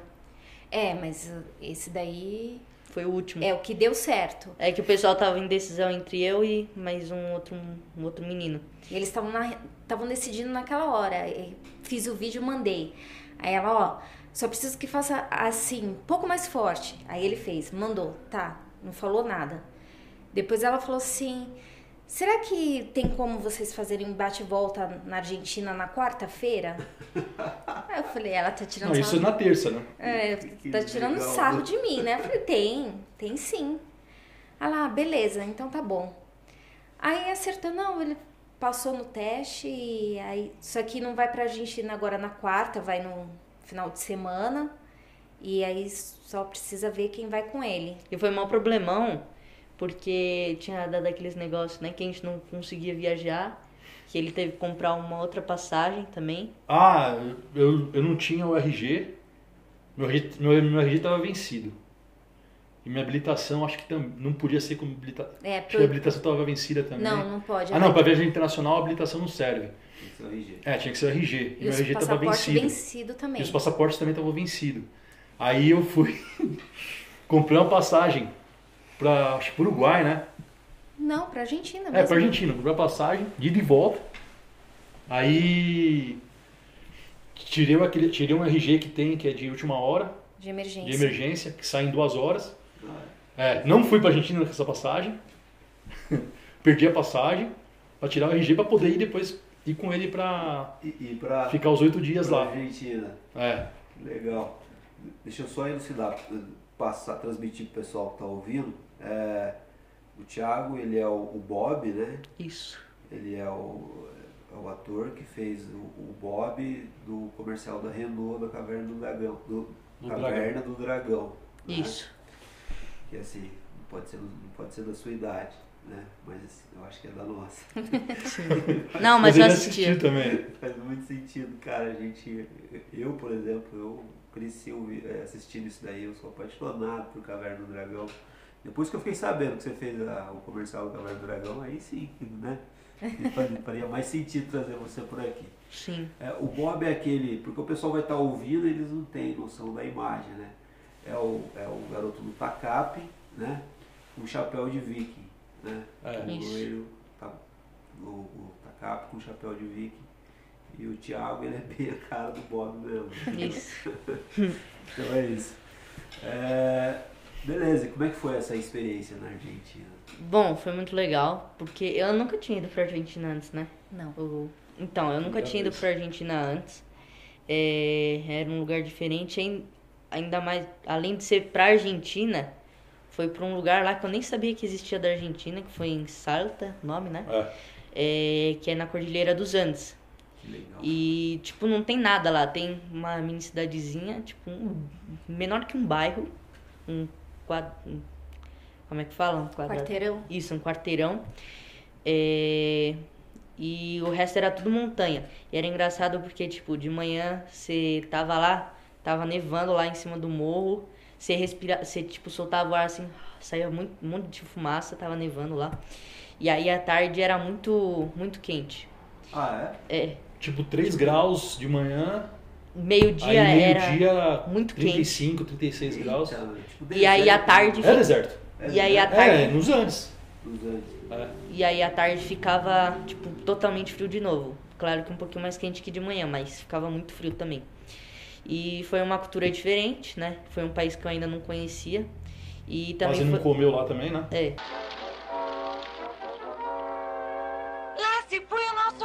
É, parece que vamos comer frutas novamente. muita comida boa, doce de leite. Ah, é? Nossa, cara. Os É. caras não sabem brincar. E também tive uma experiência nova, né, de fazer o comercial. Que legal, cara. E, e, e, meu, quantos dias vocês ficaram lá? Oito, Oito dias? isso. Oito Só que, tipo dias. assim, os oito dias a gente não dormiu praticamente. Entendeu? A gente ficava, tipo. Acordava umas seis da manhã, aí fazia o comercial, ia dormir umas três. Aí no último dia, a gente acordou às cinco e acabou de gravar. Era o que? Umas Era umas 3 e meia. três e meia, né? Aí a gente chegou Da na manhã. pousa. É, É. é, acabou a cinco grava- da manhã às três e meia. Não, não. A gravação acabou às 3 e meia. A gente foi dormir, às, foi acordar às 5. Da manhã? Cinco da manhã de novo. É. Isso, é tipo praticamente. Uma hora e meia, assim. É, uma hora e meia pra Descanso. dormir. Meu pai nem Mas Isso foi um dormiu. dia. Isso foi um dia. É. Porque assim, cara, o tratamento é. O ator, no caso, não sei os outros, né? Mas no caso dele, tratado como se fosse Deus. Sério. Sim, é um tratamento top, todo mundo com uma educação fora de série. Os atores lá que eram globais também, nossa, trataram ele e eu como se a gente fosse mais famoso do que ele, sabe? É. Então assim, não dá pra falar mal de ninguém. Todo mundo legal. O pessoal da produção, Mas argentino também é legal? cara, eu vou te falar uma coisa. Pensa num povo que eu gosto, velho. É mesmo? Ar- Ó, argentino, eu adoro. Carioca, que o pessoal tem bronca, eu adoro. E corintiano? Também, cara, também, também. Eu gosto que se não fosse os corintianos, não ia ter dentista, não ia ter polícia, né? Você é o quê? Eu sou São Paulino. Ah, tá. É, eu imaginei. Tem Tem cara de São Paulino? Aham. E um segredo, o Vingador era argentino. É, o Vingador era argentino, É. tinha que ser, né? Legal, pô. Tinha que ser. O Vingador, é, ele, o cara, ele, ele parece aquele ator Hulk Hogan, da luta livre americano, que fez o Rock Balboa 3, fez o Rock 3 e tal. O cara era muito grande, cara. Devia ter uns 2 metros e 2, 2 metros e 3 tal. E dava até medo que o cara, tipo, ele não falava nada É, assim, ele, ele, era ele não sério. falava. Tinha cara de Vingador. Se atrevem a me desafiar? Verão que não é possível. É que, tipo assim, tinha, tinha dois, né? Tinha ele e o dublê. O dublê era, era gente boa, falava bastante. Não é que ele não era gente boa, o outro, mas. É que o outro era reservado. É, Reservado. Reservadão, é. E o dublê, que é o cara que se ferrava toda hora lá, é, era um cara mais, mais falante e tal, tentava se comunicar com a gente, né, em portunhol e tal. Bem, bem legal. E aí, o pessoal, todo mundo ali não falava espanhol, né? Aí eu tinha mais facilidade.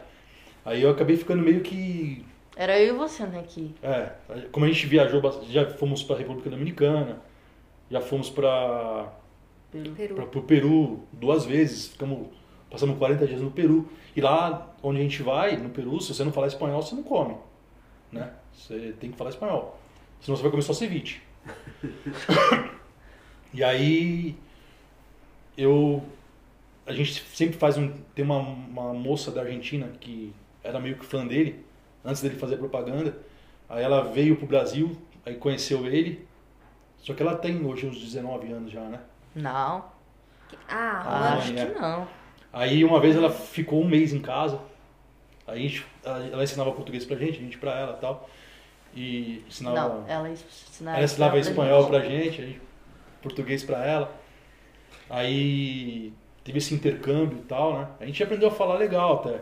Aí fomos lá pra Argentina, aí tava com um ator que é da Globo. O cara é famosão, Felipe Gomes. O cara é, é top, ele tem acho que mais de um milhão de seguidores. É, é outro nível, né? Inclusive ele tá na Malhação agora, se eu não me engano. É na. De antes da pandemia, né? É, na Foi interrompida. Foi interrompida. Foi Mas vai voltar, né? É, vai voltar. É. Sim. Meu, esse cara, esse menino aí, é nossa, nota 10. E ele e o Thiago se fecharam lá, ficaram os amiguinhos e tal, né? A mãe dele também é muito bacana. Aí, quando a gente tinha tempo livre, a gente ia passear. E aí, como eu já conhecia também Buenos Aires, eu- a gente foi fazendo os passeios. Mas, cara, assim, o que mais me deixou abismado é a produção, como o argentino leva a sério esse negócio de cinema. Ah, é. É. Tanto é que se você pegar na Netflix hoje, tem mais filme argentino do que brasileiro. Que legal. É, os caras se levam a sério mesmo. E eles, e eles pegaram a melhor produtora de lá, que é a Salado. É, pegaram, tipo, os melhores equipamentos. Eu não sei se você chegou a ver a, a propaganda, né? O vídeo de 1 minuto e 46. Eu vi. É, é fora de série, né, cara? A comida era de primeira. Ah, é, tratar, cara, Comida era. O casting de ator, cara, assim, fica uma mesa com comida, o dia- tipo o café da tarde aí, o Uhum. café da manhã, o dia todo. E aí tem o almoço, a janta. Aí nós fomos também, acho que um- uma das coisas que ele mais pode falar da vida, né? Uma experiência, ele foi fotografado como Bob pelo Pedro Dimitrov. Cara, esse cara é, é o cara da fotografia no Brasil. Ele é o cara. Daí fota- fotografa celebridade, fotografa É, Pelé. tipo, é, ele faz só foto top, assim, ele tem um estúdio fantástico.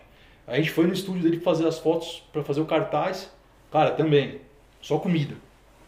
Comida. Tinha comida pra 30 pessoas. Tava eu, Não, as, é, as mulheres que trabalhavam lá, eles colocaram, tipo, uma mesa do tamanho dessa sala aqui pra eu, minha mãe e meu pai. Entendeu? E aí um pouquinho pro fotógrafo e pro, pro um- mais um pessoal que tava lá, entendeu? é, Mas, tinha tipo, seis pessoas e comida pra 50. É. Uma variedade gigantesca, assim. É, demais. Então, assim, é, é tratamento VIP, cara. Tratamento VIP. Do começo ao fim. É, E o mais legal é que é tipo assim, né? Quando as pessoas perguntavam, como é que você tá? Como você chegou aqui? Ah, foi visto no Instagram. E quando ele foi Ninguém chamado, acreditava, cara. Ninguém acreditava. Caverna do Dragão. O Jardim de Zim. Versão brasileira Herbert Richards. Quando ele foi chamado, ele falou assim: mãe, mas eu sou surfista, eu não sou ator. Eu falei, filho, abriu essa porta, você vai e aproveita. Assim, na pior das hipóteses, você vai conhecer um país novo, uma cultura nova. Vai lá e se aventura, faz o seu melhor, como sempre, né? A gente vai fazer alguma coisa. O que pedirem pra você fazer, você faz, porque eu não fui, só os dois. Então você faz o seu melhor. E chegou lá e ele deu um show, porque eram muitas horas de gravação. Eu era a única criança. O Era pessoal um- falou que se fosse como outra pessoa, assim, era bem mais provável que ia desistir. Ah, é? Porque era muito trabalho. Trabalho duro mesmo. Trabalho duro. E o tacape era bem pesado. Acho Essa que capa era tinha, de verdade, cara. tinha uns 5 Ah, é? quilos, eu acho. Não era de isopor. Não, que 5 quilos, Não, tinha uns ter 8 uns 8 quilos. quilos aquele tacape lá. Caramba. Pra você ter uma ideia, o cara que fez o tacape, ele ficou com dó. Aí ele tirou um pouco do miolo da madeira De dentro, assim, sabe? De Deixou dentro. oco. Pra deixar um pouco oco, pra tirar um pouco do peso e tampou assim. E ainda assim ele conseguiu rachar o tacape, tanto bateu o tacape no chão. Pra fazer aquela cena que ele mata, o dra- que ele prende o dragão, né? Aham. Então, assim, cara, ali eu falei, cara, eu botei o melhor criança do mundo no mundo, sabe? Você sente o, o pai alfa, assim, o macho Imagino, alfa. cara, imagino. Porque Um dos criadores da propaganda, né? Dos idealizadores, não- ele fez até uma entrevista que ele falou não acreditava no, no Thiago é, com aquele tacape. Tantas horas e assim, fazendo, trabalhando o tempo Mas eu vou te todo. falar qual foi o melhor momento, cara. O melhor momento da propaganda. Eu acompanhei tudo das gravações. Acompanhei, acompanhei 90% das gravações. A hora que a gente foi gravar um áudio em São Paulo, numa, numa, num lugar que só grava áudio, que ele tinha que fazer, um, não sei, nem, nem lembro que voz que era, porque ele entrou sozinho. Ele fez lá a voz do Bob lá e eles mostraram pra gente a propaganda pronta, Aham. né? Só que faltava a voz dele ainda. A emoção que nós dois sentimos, a hora que, tipo assim, que abre o. Que aí você esquece que é teu filho que tá lá dentro. Aham. A hora que abre a- o vidro do carro assim, né? Aí nós dois falamos junto, Mestre dos Magos. Porque a gente acompanhou o desenho. Aham. Cara, e eu sabia que o Mestre dos Magos ia estar ali, entendeu? Aham. Só que a hora que você vê, cara, nós falamos junto, Mestre dos Magos. Cara, foi top. Imagino. Porque, tipo, eu tô- você tá esperando por essa merda desse capítulo há 30 anos, cara. E é, é, E pior que nem saiu ainda. Não, saiu, saiu, saiu. Mas foi, foi- foram fãs que fizeram, né? É, não foi o. o- É, não, foi- eu tô querendo dizer que o que a gente fez lá era tipo o último episódio, né? Até porque na placa do carro foram quantos episódios que teve da série? É, tiveram 27. Aí eles colocaram lá na placa do carro é, EP 28, sabe? Episódio 28. E É, a placa do carro tá 0028, que seria o episódio 28. É ou é. E teve o contrato, no contrato, o comercial, ele não podia dar o final da Caverna do Dragão. Ah, não. Então você assiste, você acha que teve o final. Mas se você analisar, a Uni não poderia vir para esse mundo. E quando eles passam pelo portal, tá a Uni e tá o Vingador, Vingador. que também não poderia estar nesse mundo. Então, na verdade, eles acharam que saíram. E no final tá continue. Não, não lembro mais. Eu vi alguma coisa assim. é, Continue. Eu não sei se, se é, É, o tam- que também tá, não lembro. Mas escrito continue. Então talvez tenha alguma coisa, até eu ia emendar alguma coisa nisso. Será que sai um filme disso, alguma coisa ou não? Cara, eu vou te falar As assim. informações indicam que não. Parece Não. que vai sair um filme chamado é, Dungeons and Dragons, né? Que é, é o que é, é o, é o da onde saiu o desenho, que é de um jogo da RPG, mas vai ser feito nos Estados Unidos, com a produção deles e os atores do Brasil aí estão de fora. Eu- É, tão de fora. Netflix podia financiar isso aí, né? Mas é, o investimento, cara, é É, é gigante. essa propaganda, o investimento foi milhões, cara. Eles nem falam. Mas sabe? na divulgação desse daí ia tá a foto do, deles, É. dos atores brasileiros. É, porque foi muito bem feito esse negócio, né? Todo mundo E a foto filme, que né? viralizou e virou meme fui eu que tirei. Você que tirou? Fui eu que tirei. Fui eu que tirei. É, uma hora eu pedi pra eles juntarem lá, e você pode ver, o Mestre do Magos não tá, né, cara? Foi a grande sorte que eu dei também. Porque aí foi onde rolou mais piadinha e mais comentário. Pô, o Mestre dos Magos nunca tá, tal, o pessoal comentava. E eu tirei uma foto da galera, inclusive o ator que fez o Mestre dos Magos, cara, o cara é sensacional. Giovanni Venturini. Foi um dos caras assim que eu vi atuar que mais me arrepiou. Ele e o cara que, que fez o. Que é o Alex, que fez o, o Eric. Nossa, os caras são muito profissional. Aí eu tirei a foto do pessoal na praça, em Salta, né, em Cafayete, na verdade. Eu tirei a foto e postei no Instagram do Thiago. Aí essa foto ficou ali, né?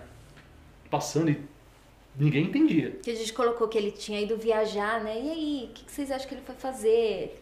Né? Muita gente surfar, onde será que ele vai? Não sei o quê. Então ninguém sabia. E aí, cara, foi impressionante porque você sabe que quando lançou, mostrou, né? Primeiro eles soltaram pequenos trechos, né? Foram soltando pequenos trechos. Ah, tal coisa, vai ser um filme. Começou aquele rebuliço. Um cara que não falava comigo, velho, não se aguentou. E mandou uma mensagem pra mim assim: Cara, não fala que teu filho vai realizar meu sonho.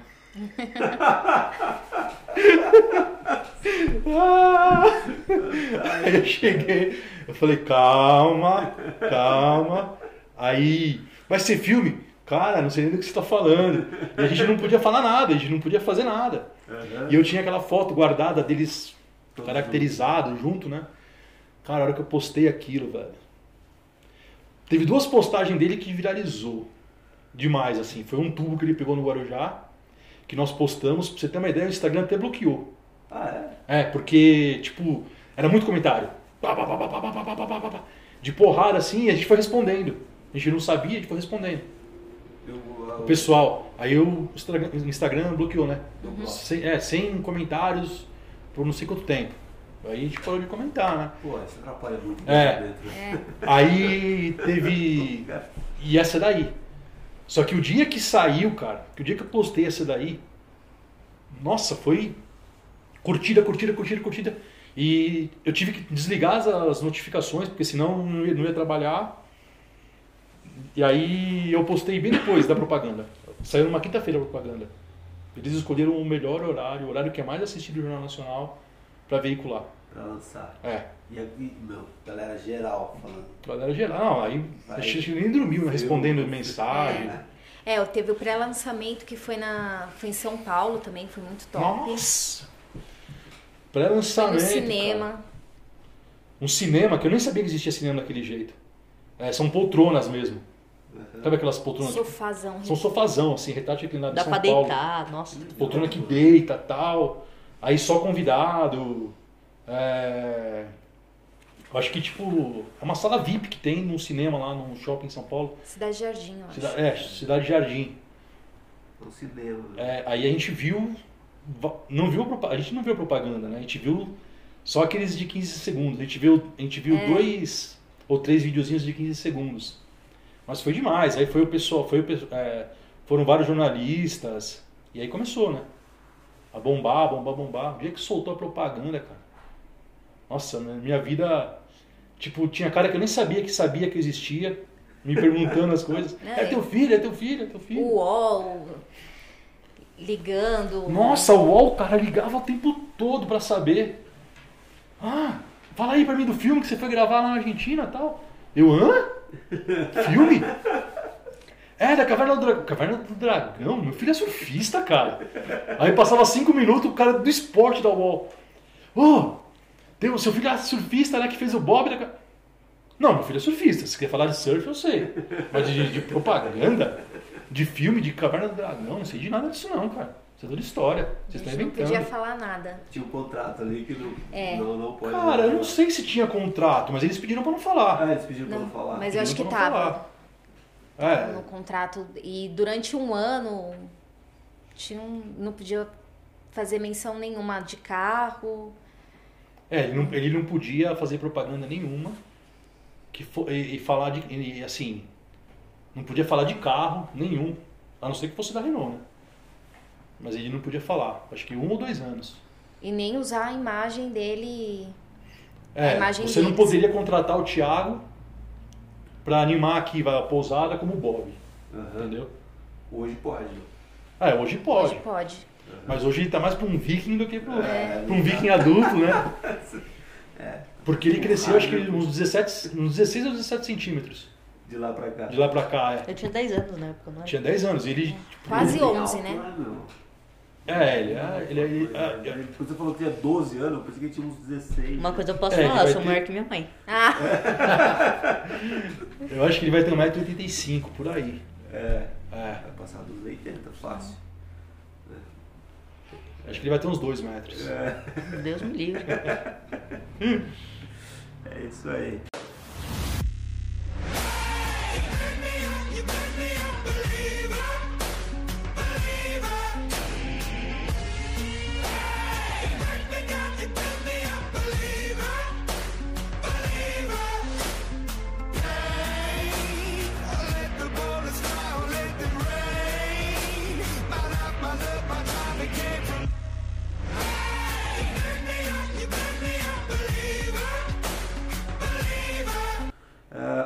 Você admira e por que admira? O Gabriel Medina. Porque além da persistência, do esforço e de tudo que ele faz, assim, eu acho que o surf dele é muito lindo, muito bonito. É, e eu tenho o sonho de. Quero realizar o sonho de ser igual a ele. Disso tudo aí, a paixão mesmo é o surf. Sim, Né? De estudar, de atuar. sim. Surf é número um. É. Bacana. É isso, cara. É, Como que as pessoas podem te achar É, no Instagram? no Instagram? Hum, Arroba Thiago Doncef. Beleza? Facebook também tem? Não, eu acho que eu nem tenho mais Facebook, né? Tem, mas a gente Tá não. morrendo, né? Cara, a gente não usa muito a página dele no Facebook. a gente não usa. A gente não. A gente não usa. Às vezes a gente publica sem querer até, né? Alguma coisinha, mas não. Não dá visibilidade, nada. Beleza. É, E, e como é que é o Instagram mesmo? É Thiago. Doncef. Doncev. Thiago com H. Doncev. D-O-N-C-E-V. C-E-V. É isso aí. É, é, tem alguma coisa mais que vocês queiram acrescentar no podcast? Não. Só agradecer mesmo. Eu. Foi fantástico essa conversa aqui, aprendi coisa muito legal aí. É, imenso valor, né? Eu acho que se, se, né, se no Brasil tivesse mais pais aí como você tem aí, pô, eu acho que a gente estava realmente vivendo outra realidade, né? É, parabéns, vocês estão realmente preparando. Cara, deixa eu te campeão. falar uma coisa. Quantas pessoas você conhece que tem a tatuagem, tem uma tatuagem no corpo que é a bandeira do Brasil? Eu, ninguém. Tá, então você conhece eu. Você Eu tem? tenho a bandeira do Brasil tatuada no. é, Cara, no Brasil tem muito pai bom, cara. Tem muito. O Brasil é muito top, cara. É muito top. É, Você vê? Olha, olha a tua pousada, cara. Olha a tua pousada. O atendimento que o teu pessoal dá. Você acha que se o, não o cara não for de um país top, não tem um atendimento desse? É, e você começa. Quando você começa a viajar e ir para outros lugares, cara, você começa a valorizar mais o Brasil. Sabe? É, o melhor do Brasil é, é o brasileiro mesmo. É, sabe, tem coisas que não são legais? Tem. Tem coisas que são erradas? Tem. Mas se a gente for pôr na balança, cara, o Brasil é nota 10, cara. É nota 10. É um. É um, é um e. Não sei se. Acho que você deve saber disso. Se eu quiser surfar hoje, às 4 horas da manhã, ou às, ou às, 4, é, às 8 horas da manhã, tá? Surfar até meio-dia. E à tarde, almoçar um peixe. E quiser jantar um rodízio de fundi. Eu consigo fazer isso aqui em São Paulo. Sim. Consigo fazer isso no Rio de Janeiro. Consigo fazer isso no Espírito Santo. Então a gente tem um litoral privilegiado, que a gente tem um litoral com uma serra. Se você for em Santa Catarina, Rio Grande do Sul, costear o Brasil todo, você tem a serra.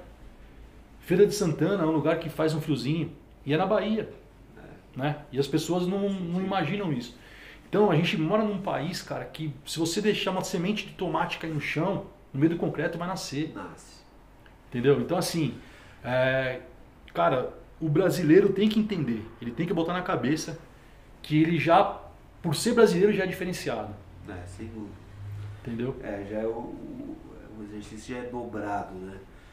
Mas é isso, cara. Eu, eu é, obrigado aí na presença de vocês. A gente que agradece e ainda parabeniza a tua pousada, cara. Muito, Eu agradeço de todo o time. Muito confortável. Aí. É, queremos ter vocês por perto. Esse convite ele, ele estende aí para mais datas, né? Opa! Quando vocês quiserem vir, trocar uma ideia, fazer um novo episódio de podcast, vai ser um prazer ter vocês por aí. Né? Adorei conhecer o Thiago.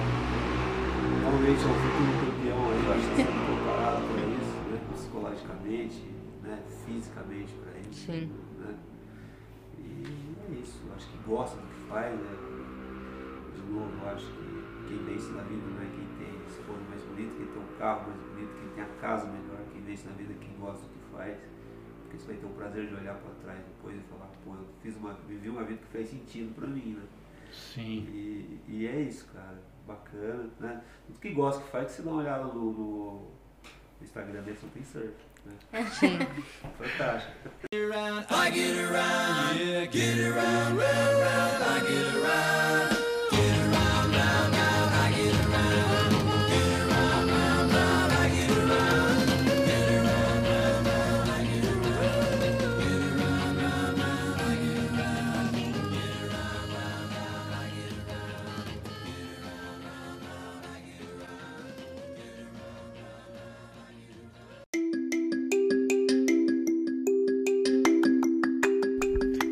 Obrigado, Tiago, Fábio e Anaísa, por essa entrevista, que sem dúvida aprendi muito com vocês. Espero que os nossos hóspedes também tenham apreciado o conteúdo.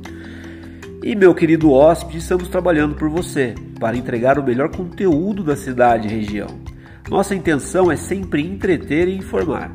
Temos diversas ideias de como apresentar a nossa magnífica cidade. Peço que considere acompanhar o nosso conteúdo. Caso tenha alguma pergunta, sugestão ou até mesmo correção quanto ao que disse aqui, por gentileza, não hesite. Compartilhe comigo seu ponto de vista. Todo o conteúdo que verá por aqui veio de algum lugar. Foi aquele site da cidade, site do IBGE, aquilo que sempre ouvimos por aqui, aquele livro da região, até mesmo algum convidado de valor que tem um valor para entregar para vocês. Abordaremos aqui diversos assuntos, desde história da cidade, cultura Matarazzo, gastronomia, pontos turísticos e diversos outros. No final, quero que saiba que sou muito grato por esse tempo que dedicou a nós. Um forte abraço e até a próxima visita.